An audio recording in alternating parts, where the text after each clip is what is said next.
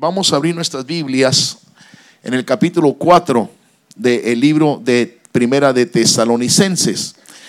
Hay dos palabras interesantes en el capítulo 4. Todo el capítulo 4 es muy interesante. Pablo, el apóstol, a los gentiles, escribió esta carta a esta iglesia que estaba en la ciudad de Tesalónica. Anteriormente Tesalónica se llamaba Salónica. Y Tesalónica, hermanos, aleluya, era una ciudad importante. Dicen que era el principal puerto, el principal puerto de Macedonia.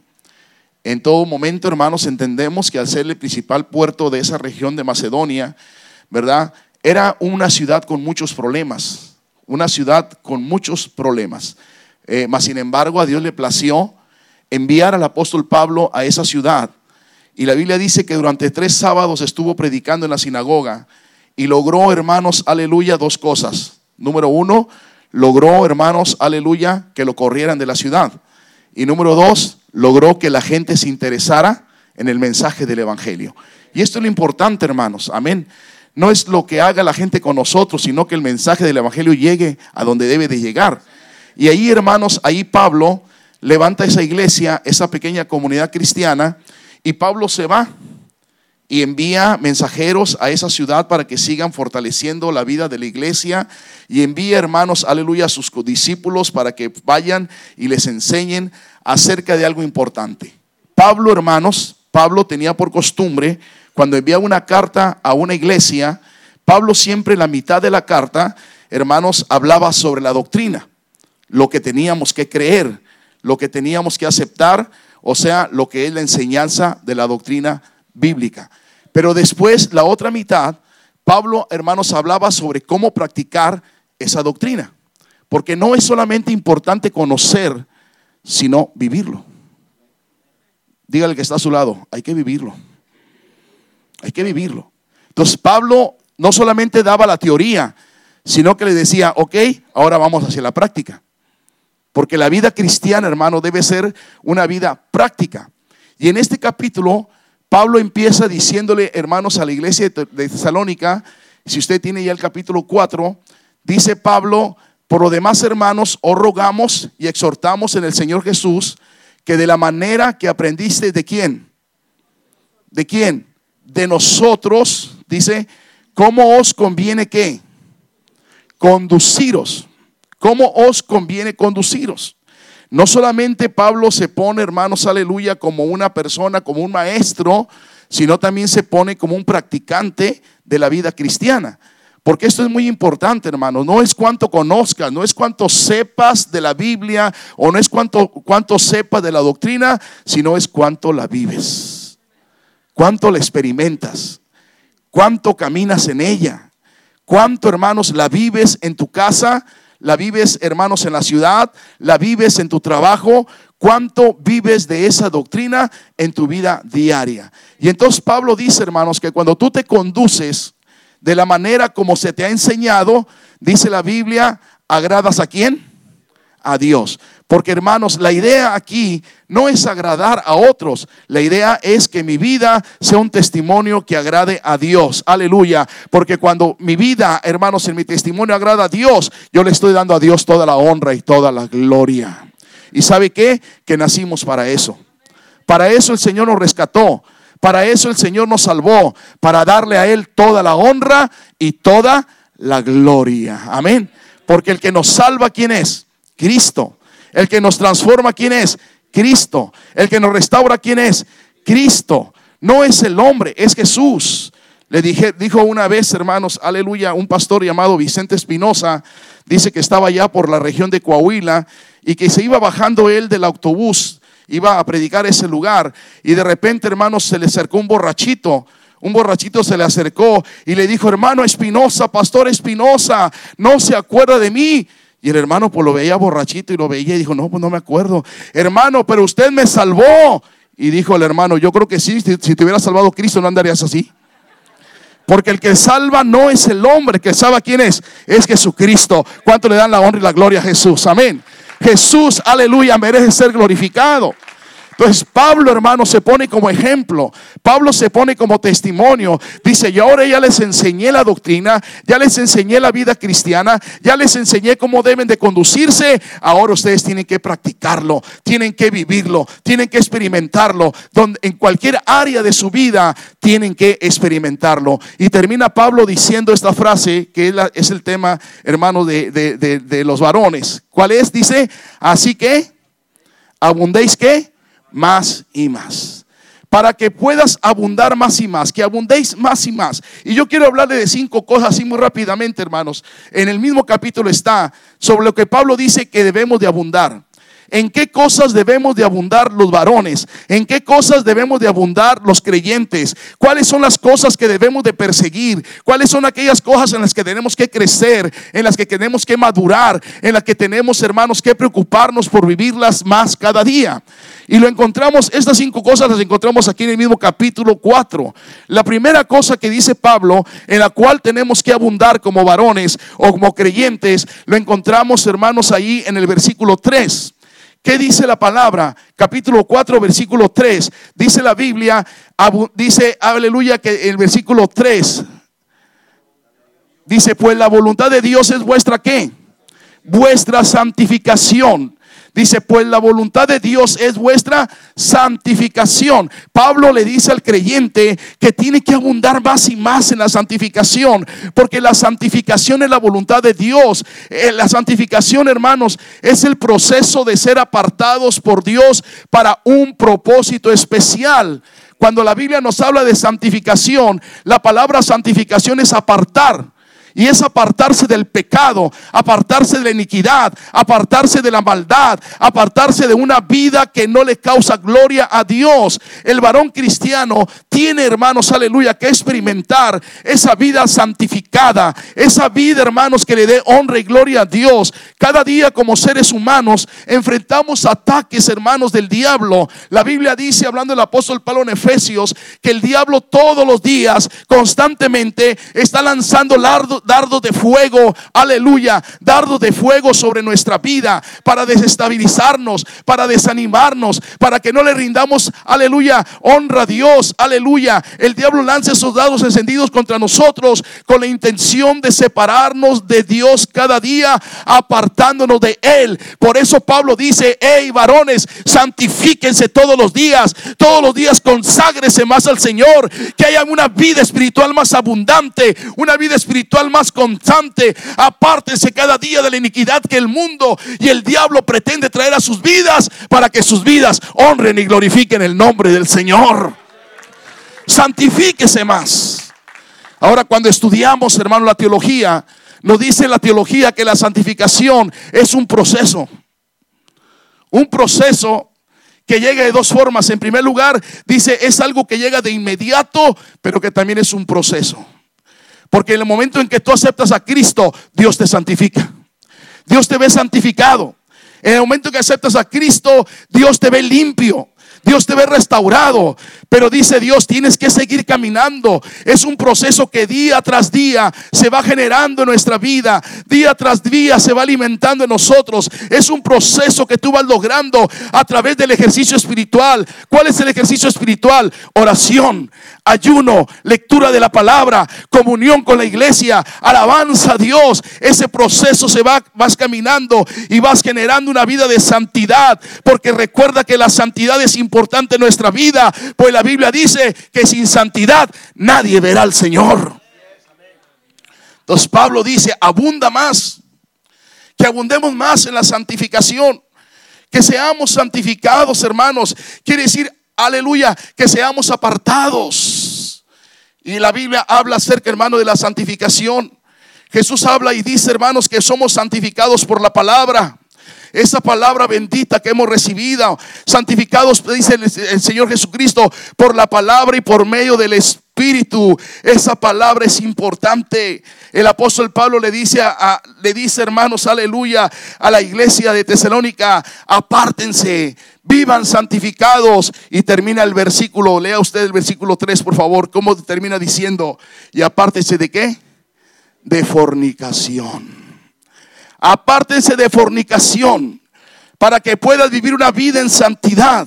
Para que puedas vivir una vida santificada, dice, apártese de toda fornicación, o sea, de todo aquello que cause ofensa al corazón de Dios. Déjeme decirle, hermanos, que la ciudad de Tesalónica, por ser puerto, era una ciudad, hermanos, aleluya, de mucha iniquidad. Para los tesalonicenses, hermanos, la fornicación era muy natural. Para ellos los actos sexuales fuera del matrimonio les eran muy comunes y ligeros. Por eso Pablo tiene que hablarle a la iglesia. Porque la gente que llega a la iglesia llegó con muchos hábitos malos, llegó con muchos problemas de fornicación, llegó con un pensamiento mundano acerca de lo que hacían allá en el mundo. Y cuando llegan a la iglesia, Pablo dice, hey, tenemos que dejar esos actos de fornicación, tenemos que dejar esa, esa actitud mundana, tenemos que dejar todo lo que en el mundo traíamos, dejarlo a un lado, porque ahora tú eres apartado para Dios, eres separado, eres consagrado, has sido apartado del pecado para que tu vida le dé toda la honra y la gloria al Señor. Por eso dice, abundéis más. Cada día, hermanos, tenemos que ir buscando más de Dios, más de su presencia. Tenemos, hermanos, aleluya, en ese proceso, irnos limpiando más cada día para que nuestra vida, dice la Biblia, sea del agrado de Dios. No podemos continuar con una vida mundana, con actitudes mundanas. No podemos continuar, hermanos, siendo, viviendo de la manera como vivíamos en el mundo, porque la Biblia dice que si de modo, de modo que si alguno está en Cristo, ¿qué es? ¿Qué es?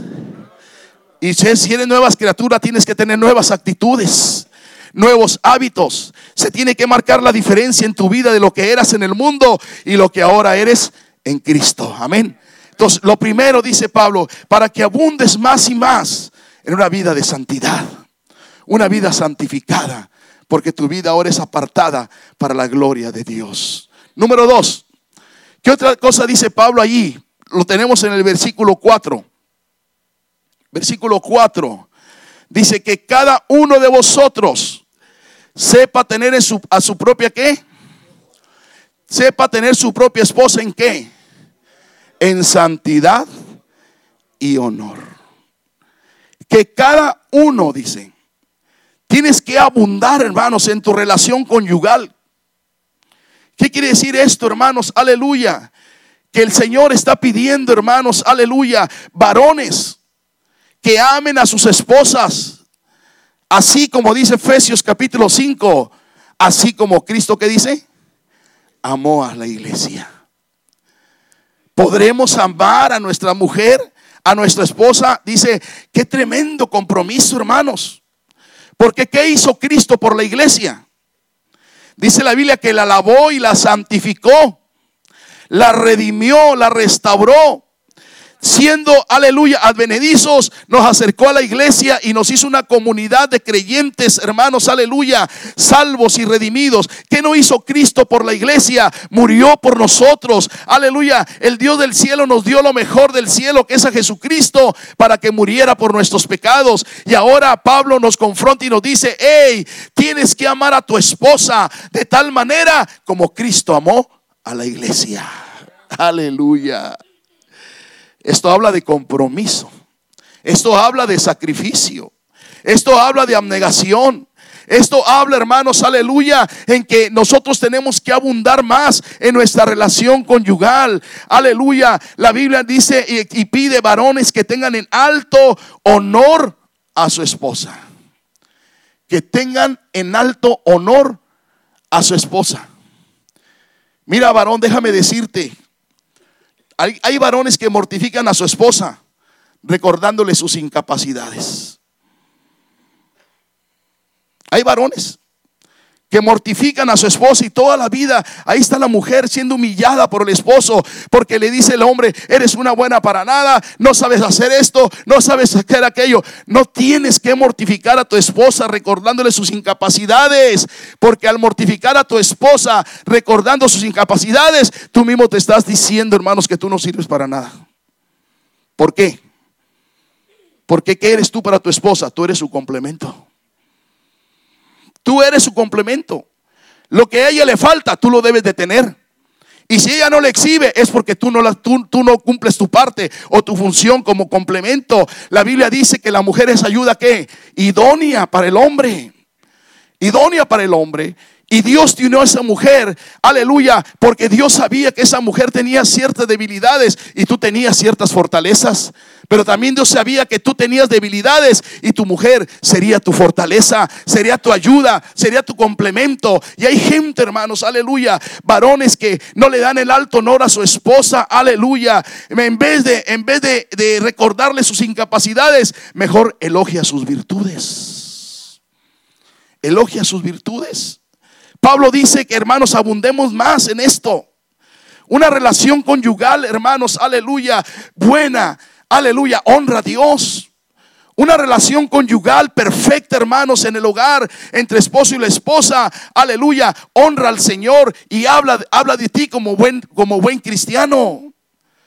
De El Modi era un gran predicador. Tenía una iglesia muy bonita. Y una ocasión, hermanos, había un empresario ahí en la ciudad que quería contratar a una persona. Y esa persona iba, era miembro de la iglesia de Dele Modi. Y Dele dice que aquel hombre fue y dijo, bueno, le voy a preguntar al pastor si fulano de tal es un buen, es un buen hombre, es una buena persona, si es una buena persona porque va a estar en un lugar de privilegio en mi empresa. Y fue el hombre con Dele Modi después de que acabó el culto y le dijo, al, le dijo aquel hombre al, al, predicador, hermano Modi, quisiera preguntarle si fulano de tal que es miembro de su iglesia es un buen hombre, es un buen cristiano y ama a Dios. Dele Modi volteó y le dijo, ¿por qué me preguntas a mí? Porque usted es el pastor, usted lo conoce. Dice, no, mira, si tú quieres saber esto, pregúntale a su esposa. Porque él yo lo conozco dos horas que viene a la iglesia. Cuatro si viene entre semana. Cinco si viene.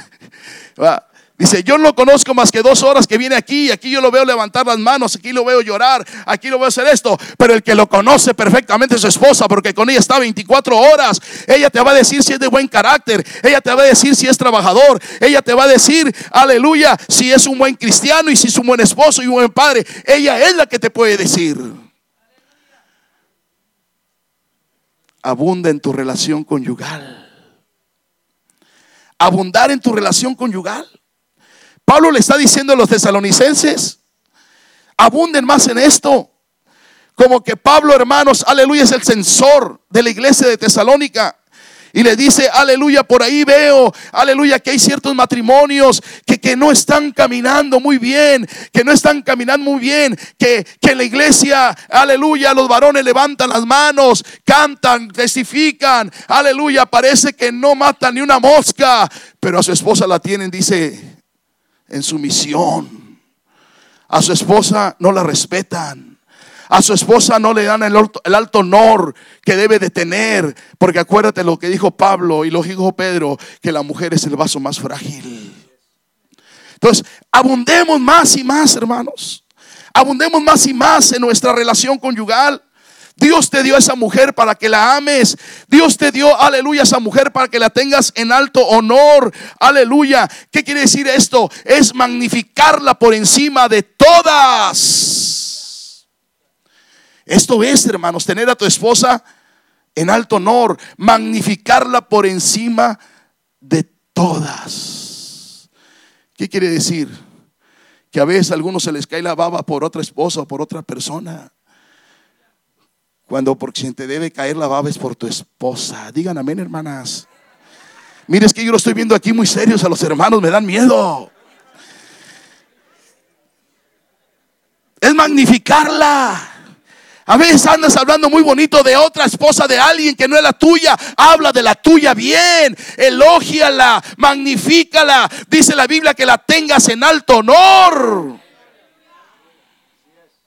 En alto honor.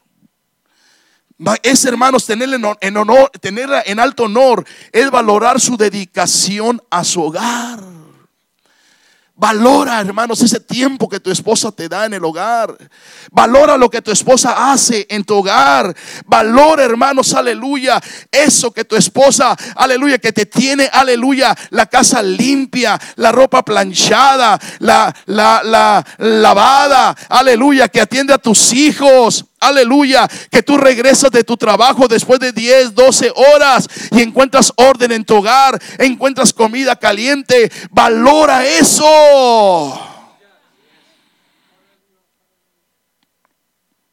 A veces valoran más el servicio que te da una mesera que por obligación te lo tiene que dar que el servicio que tu esposa te da en tu casa.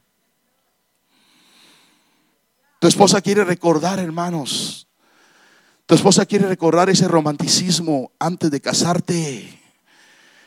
Cuando eras capaz de atravesar la ciudad bajo la lluvia y bajo la lluvia, bajo el frío, para ir a verla, simplemente 5 o 10 minutos te quedabas estasiado con su belleza. Eso extrañan las hermanas. Ese romanticismo con que llegabas a su casa, hermanos, derrapando con un ramo de flores y le decías, te traigo esta, ay, perdón, este, bueno, sí, ¿verdad? Te traigo estas flores. Pero ahora ni un racimo de cilantro llevas, hermano, no seas ingrato. Valora, tenla en alto honor, por favor. Tenla en alto honor. Tenerla en alto honor. Pablo dice, abunden y téngala en alto honor, dice Pablo. Tenerla en alto honor, escuche esto, es reconocer su fe y su confianza en Dios. Esa mujer me gustó mucho los testimonios, hermanos. Gloria a Dios. Hermano, Dios lo bendiga. Ella dijo, mi esposa estaba llorando. ¿Valió la pena o no valió la pena? Valió la pena. Reconoce su fe, reconoce ese valor, hermanos, para estar invocando. Ella no tenía obligación de aguantarte, mas sin embargo, Dios hizo que te aguantara para que ahora viera un fruto especial en esta vida. Gloria a Dios. Ten a tu esposa en alto honor. Pablo dice para que se conduzcan. Es, dice conducirse. Conduce de tal manera que tu vida dé testimonio de que amas a tu esposa, de que amas a tu familia, de que amas a tus hijos y pero sobre todo que amas a Dios por sobre todas las cosas, porque quien ama a Dios trata bien a su familia, trata bien a su esposa, trata bien a su descendencia. Dice para que abundéis más y más. Número 3. Vamos al versículo 6, por favor. Abundar en la santificación. Abundar en tu relación, aleluya, conyugal. Y ahora habla de abundar en tu relación fraternal. Abundar en tu relación fraternal. Dice la Biblia que ninguno agravie ni qué. En nada a quién. A su hermano. Porque el Señor es vengador de todo esto como yo os como ya os hemos dicho y testificado. Abundar en tu relación fraternal. Quiere decir con tus hermanos las relaciones son importantes, hermanos. Aleluya. Es nuestro deber crecer en la gracia.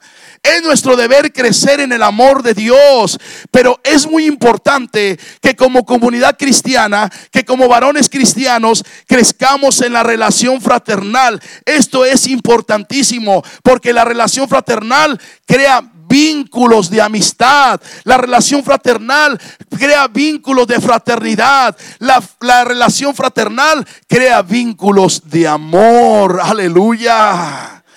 Dice la Biblia que abundes en tu relación fraternal. Dice que tengas cuidado, hermano. Los seres humanos somos muy sensibles. Los seres humanos somos muy sensibles. Y si hay algo, hermanos, que no aceptamos es la traición. Es la traición. Si es algo que nos hace tanto daño, es el sentirnos traicionados por aquellas personas que respetamos, por aquellas personas, aleluya, que amamos, por aquellas personas que están cerca de nosotros. Pablo dice, procura no agraviar.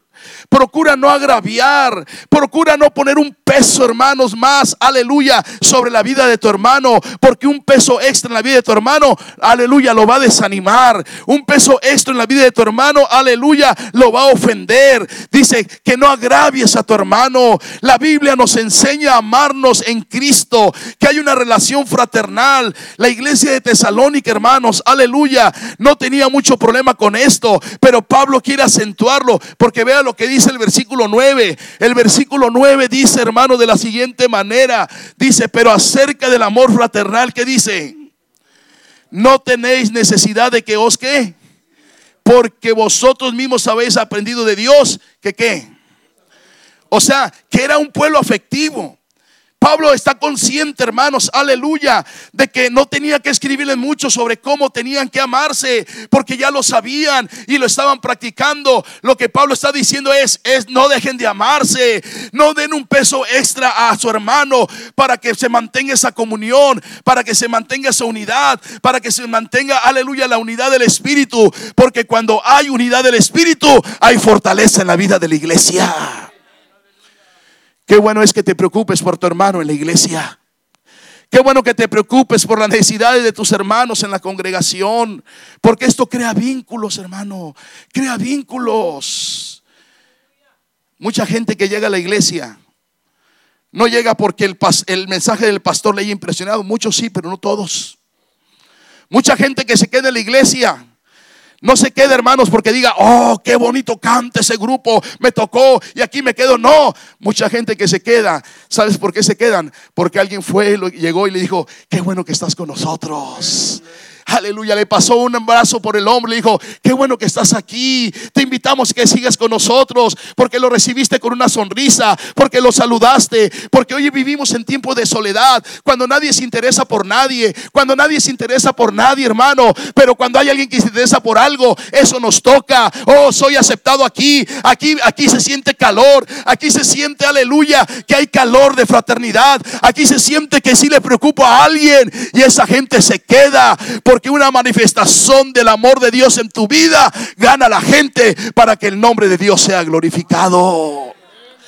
Por eso tenemos, hermanos, que preocuparnos por la gente, varones. Tenemos que preocuparnos. Hoy tenemos una tecnología maravillosa. Aleluya. Por medio de un WhatsApp tú puedes hablarle a muchos y decirles, oye, estoy orando por ti. ¿Y a quién no le gusta que oren por uno? ¿Aquí habrá alguna persona que no le guste que alguien se preocupe por ellos? Nadie, todos, hermano. Todos. Hace unos meses, en el mes de noviembre, yo tuve una experiencia muy bonita en la iglesia. Yo veía que ustedes aquí, en el mes de noviembre, hacen algo que se llama reconocimiento pastoral. ¿Así se llama? ¿O cómo se llama? Apreciación. Apreciación. Y yo veía, hermanos, que mis cuñados todos son pastores. Y uno de ellos pone en el Facebook siempre todo lo que le pasa. Y ponía los primeros días de noviembre, oh, gracias a Dios por el mes de la presión pastoral. Hoy llegó una hermana y me trajo unas tortillas de harina. Me dijo, pastor, aprecio su labor y tortilla de harina. Y luego puso un kiss así grandote de los que hay, ah, kiss. Y una, niña que fue dijo, pastor, lo aprecio, aquí está un kiss. Y mucha gente así, hermanos. Y, y yo veía muchos amigos pastores también que apreciación y hasta le hacían culto de apreciación pastoral y todo eso. Y yo dije, ¿y a mí cuándo? Y una vez en el culto de oración, en las mañanas, habíamos como 25 gentes ahí, hermanas y hermanos. Y yo le estaba llorando al Señor, Señor. Qué bueno que mis cuñados son apreciados. Pero yo quisiera que algún día, Señor, alguien viniera y me diera un abrazo y me dijera, pastor, lo quiero mucho, lo aprecio mucho. Y apenas se lo estaba diciendo yo al Señor, hermanos. Cuando viene una hermana de oración, de mucha oración, va y me abraza. Si yo estoy hincado y me abraza y dice, Señor, gracias por mi pastor. Lo amo mucho, mi pastor. Bendícelo, guárdalo. Yo sentí, hermanos, eso como un ángel que vino y extendió sus alas y me abrazó.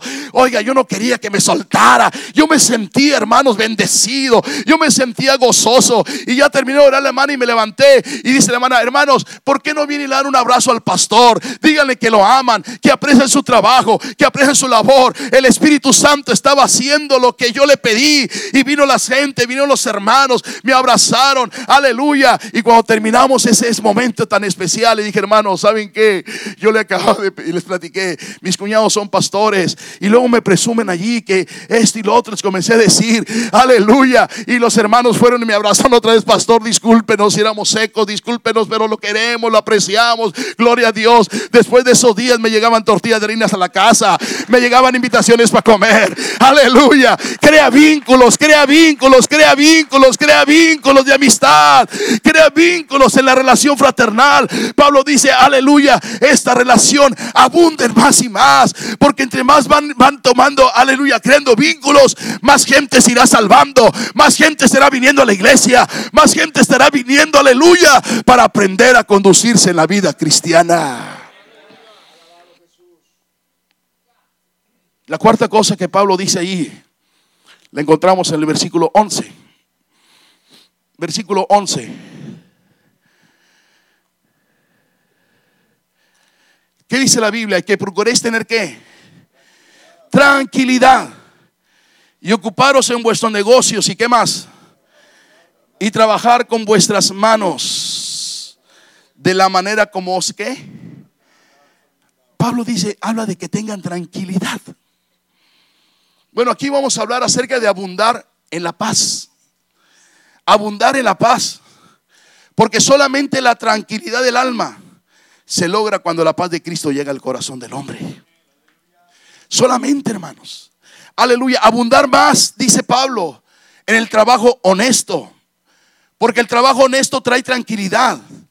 Y al traer tranquilidad por el trabajo honesto, dice, trae paz a tu familia. Pero Pablo, hermanos, aleluya. Pero Pablo dice, procura tener tranquilidad. Aleluya. Y el versículo denota dos cosas. Número uno, que la tranquilidad solamente puede venir cuando la procuras. A ver si me explico. Dice, procuréis. Dice, aleluya, nuestra manera de orar a veces no es la que Dios quiere. Oh Señor, le decimos, Señor, dame el fruto del Espíritu, de la paz. Dice el Señor, si ya la tienes, trabájala, hazla crecer. El fruto tiene que hacerse crecer. Por eso Pablo dice, procuráis. Esto no es, hermanos, una acción de magia que Dios dice, ok, ahí te, la, voy a dar. No, dice Dios, ya tiene la salvación, ya tienes el fruto del Espíritu. Ahora comienza a generarlo, comienza a hacerlo crecer. Y solamente se puede hacer crecer, aleluya, el fruto cuando lo comienzas a practicar. Practica el trabajo honesto, dice, para que tengas paz. Quienes viven, hermanos, en deshonestidad quienes no trabajan, aleluya, honestamente, siempre andarán que intranquilos. ¿A qué horas me pescan? ¿A qué horas me cacha el jefe que le estoy robando guachicoleando algo? Porque guachicoleo no es por gasolina nada más. ¿eh? ¿Eh? Ahí andan cristianos guachicoleando, hermanos. La papelería de la oficina guachicoleándose, hermanos, aleluya. Eh, las bebidas del negocio donde están, ahorita no me ven, ahorita me tomo una Coca-Cola sin azúcar porque soy diabético. Y guachicole, oye hermano, espérate, dice Dios, si quieres tener paz, haz las cosas honradamente. ¿Quieres tener paz, hermanos? Haz las cosas con trabajo honesto, con un trabajo que honre a Dios, con un trabajo, hermanos, aleluya, que te traiga satisfacción y le traiga tranquilidad a la familia. No andes robando ni un clavo de esa fretería, no te andes llevando ni una hoja de esa oficina, no te andes llevando nada, ¿sabes por qué? Porque le quita la tranquilidad a tu familia, le quita la tranquilidad a tu esposa, porque dice en cualquier momento lo corren, en cualquier momento lo van a pescar y lo, y lo van a denigrar le va a quitar la tranquilidad. Pablo dice, hey, procura abundar más en la paz. Que la paz de Dios esté en tu corazón. No tiene necesidad de andar robando nada. Él es el que suple todas nuestras necesidades. Él es el dueño del oro y de la plata. Él es el dueño de todas las cosas. Abundar en el trabajo honesto. Abundar, ¿para qué? Dice Pablo, para que traiga tranquilidad. Y hay, que, hay mucho que hablar sobre la teología del trabajo. Pero yo ya quiero terminar. Yo ya quiero terminar. Lo último, hermanos, y lo más maravilloso que encontramos en la carta lo encontramos en el versículo 13. ¿En qué tenemos, hermanos, aleluya, que abundar más? Ya dijimos, hermanos, que tenemos que abundar en la santificación. Ya dijimos que tenemos que abundar más, hermanos, en nuestra relación conyugal. Ya dijimos que tenemos que abundar más en nuestra relación fraternal. Ya dijimos que tenemos que abundar más en buscar la tranquilidad. Por último, dice Pablo en el versículo 13, que abundemos en la esperanza. Dice Pablo, tampoco queremos, hermanos, que ignoréis acerca de los que duermen, para que no os entristezcáis como los otros que no tienen qué? Esperanza. ¿Sabe que la palabra esperanza teológicamente se define como manifestación de fe y confianza? La palabra esperanza se, relaciona, hermanos, aleluya, como manifestación de fe y de confianza. De confianza en que en las promesas de Cristo. Si en algo tenemos que estar bien anclados, hermanos varones, en algo tenemos que estar bien firmes, es en la esperanza en Cristo. Esperar en Cristo es lo más maravilloso que nos puede suceder. La Biblia dice, hermanos, aleluya, en este pasaje, que los tesalonicenses estaban siendo desanimados y estaban perdiendo la esperanza a causa de que, aleluya, ellos, confiaban en la promesa de Cristo. Pablo les había enseñado, y si usted tiene un tiempo más adelante para leer, usted puede leer el capítulo 1, el capítulo 2, el capítulo 3, el capítulo 4, el capítulo 5 de Tesalonicenses, y en todos los capítulos Pablo manifiesta una esperanza en, esperanza en la venida de Cristo. Cada capítulo lo cierra con un, un, texto hablando de la esperanza de que Cristo viene en los cielos, de que Cristo viene por su iglesia. Y la iglesia de Tesalónica estaba confiando, ellos estaban perseverando, ellos sabían que Cristo iba a regresar, que Cristo iba a venir. Y hermanos, el que Cristo regrese, el que Cristo venga por la iglesia, debe ser, aleluya, una manifestación de esperanza en nuestra vida. Porque si algo deseamos como iglesia es que Cristo venga, que los cielos se abran y que Cristo regrese por nosotros porque queremos estar con Él en el cielo. Pues a lo mejor no todos, pero la mayoría sí, ¿verdad? Estamos viviendo, hermanos, en la esperanza de la venida de Cristo. Estamos conduciendo nuestra vida y viviendo de la manera que le estamos diciendo al mundo que estamos esperando que Cristo regrese por nosotros. Eso es importante. La iglesia de Tesalónica, hermano, lo creía, pero comenzó a pasar el tiempo. Comenzó a pasar el tiempo y muchos de los creyentes estaban muriendo, su familia estaba muriendo. Y ellos decían, ¿qué va a pasar si nos morimos o si nuestra familia se muere? Y cuando Cristo venga, ellos se van a quedar aquí en la tierra. Porque esa era la enseñanza, hermanos, herética que algunos venían y traían a la iglesia después de Pablo. Muchos, aleluya, le decían, no, no, no, ya no esperen la venida de Cristo. Y si te mueres te vas a quedar aquí en la tierra, porque ellos pensaban que la venida de Cristo nada más era para los vivos. Pero Pablo dice, hey, no quiero que ignoréis no quiero que ignoréis, dice el versículo 13, no quiero que ignoréis, hermanos, acerca de los que duermen, o sea, acerca de los que mueren. Dice, para que no os entristezcáis. Pablo le dice, no se desanimen, no pierdan la esperanza, abunden en la esperanza, porque déjenme decirle un secreto, los que mueran antes que nosotros, ellos resucitarán primero que nosotros.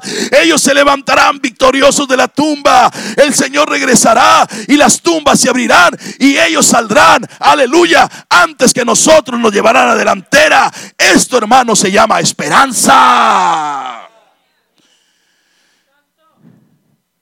Porque hoy podemos morirnos con toda la confianza del mundo de que si nuestro, nuestro cuerpo va a, la, va a la tumba, el Señor desde allí nos levantará. ¿Cuántos lo creen?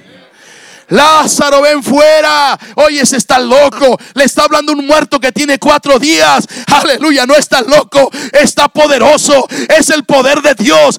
Es el Hijo de Dios que levanta muertos. Aleluya. Y así como lo hizo con Lázaro, lo hará con nosotros, hermanos. No importa las cargas que tengamos. No importa las fatigas que tengamos en la vida, mantén viva la esperanza. ¿Y cómo se mantiene viva la esperanza? Abundando más en nuestra fe en Cristo, abundando más en nuestra confianza en el Señor, abundando más cada día, hermanos, entendiendo, aleluya, que Dios no es, hombre para que mienta, ni hijo de hombre para que se arrepienta. Si Él lo prometió, yo creo que Él lo hará.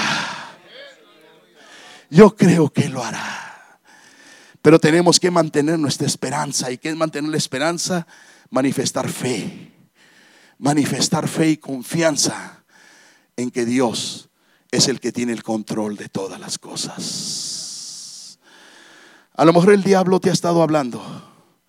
O el diablo te ha estado insinuando que no importa lo que hagas, tus hijos nunca van a venir al, al Señor. A lo mejor el diablo, hermanos, te ha estado tratando de quitar la confianza que tienes en el Señor. Pero yo déjame decirte que yo vine aquí para decirte que hay esperanza en el Señor. La Biblia dice, espera en Él y Él hará. ¿Cuántos aquí, hermanos, varones, tienen hijos que no conocen a Cristo en su corazón? ¿Cuántos aquí? Pónganse de pie, hermanos, pónganse de pie.